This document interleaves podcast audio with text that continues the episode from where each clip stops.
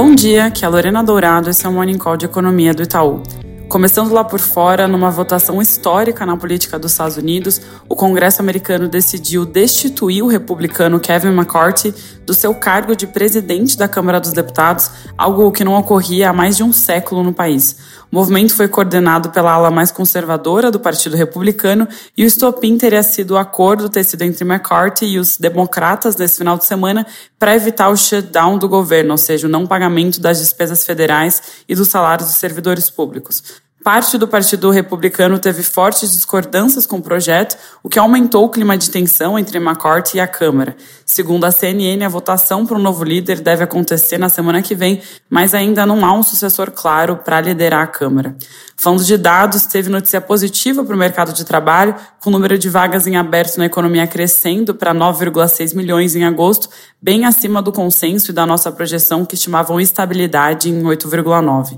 Em alguns casos, notícia boa, notícia ruim, e esse dado mais forte de mercado de trabalho pode pesar na missão do Fed de controlar a inflação, o que só piora o mau humor atual do mercado. Nesse sentido, o movimento de abertura das Treasuries continuou ontem, com a taxa de 10 anos alcançando os 4,8%, maior nível desde 2007. Se o ativo mais líquido e, sobretudo, mais seguro do mundo está remunerando a quase 5%, mercados como o nosso, que já embutem seus riscos idiosincráticos, tendem a sofrer bastante com esse movimento.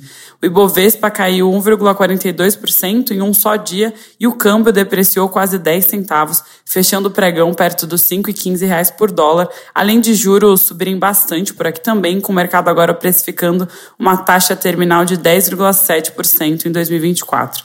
Enquanto esse cenário externo não desanuviar, é bem provável que a gente tenha mais alguns dias de piora dos ativos locais.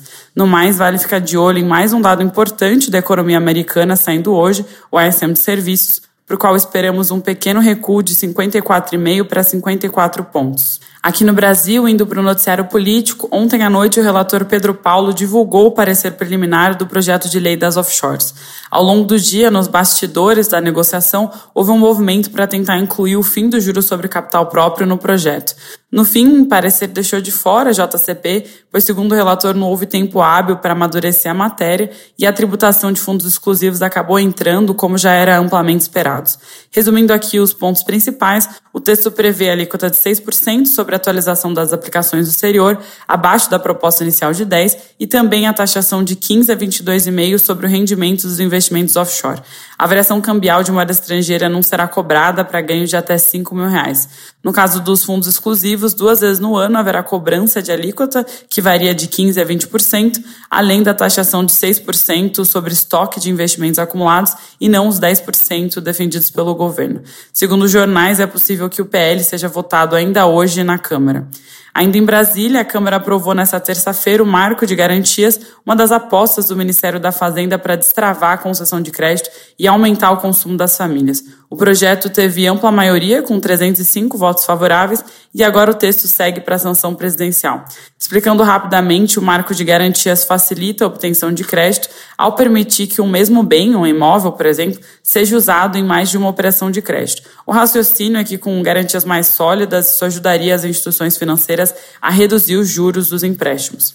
Falando de dados, a produção industrial divulgada ontem mostrou um avanço de 0,4% no mês, perto da nossa projeção e do consenso em 0,5%, com o segmento de manufatura expandindo 1%, enquanto a indústria extrativa viu uma queda importante de quase 3% em agosto. Com isso, nosso tracking do PIB do terceiro TRI recuou de menos 0,2 para menos 0,25 na variação trimestral com ajuste sazonal.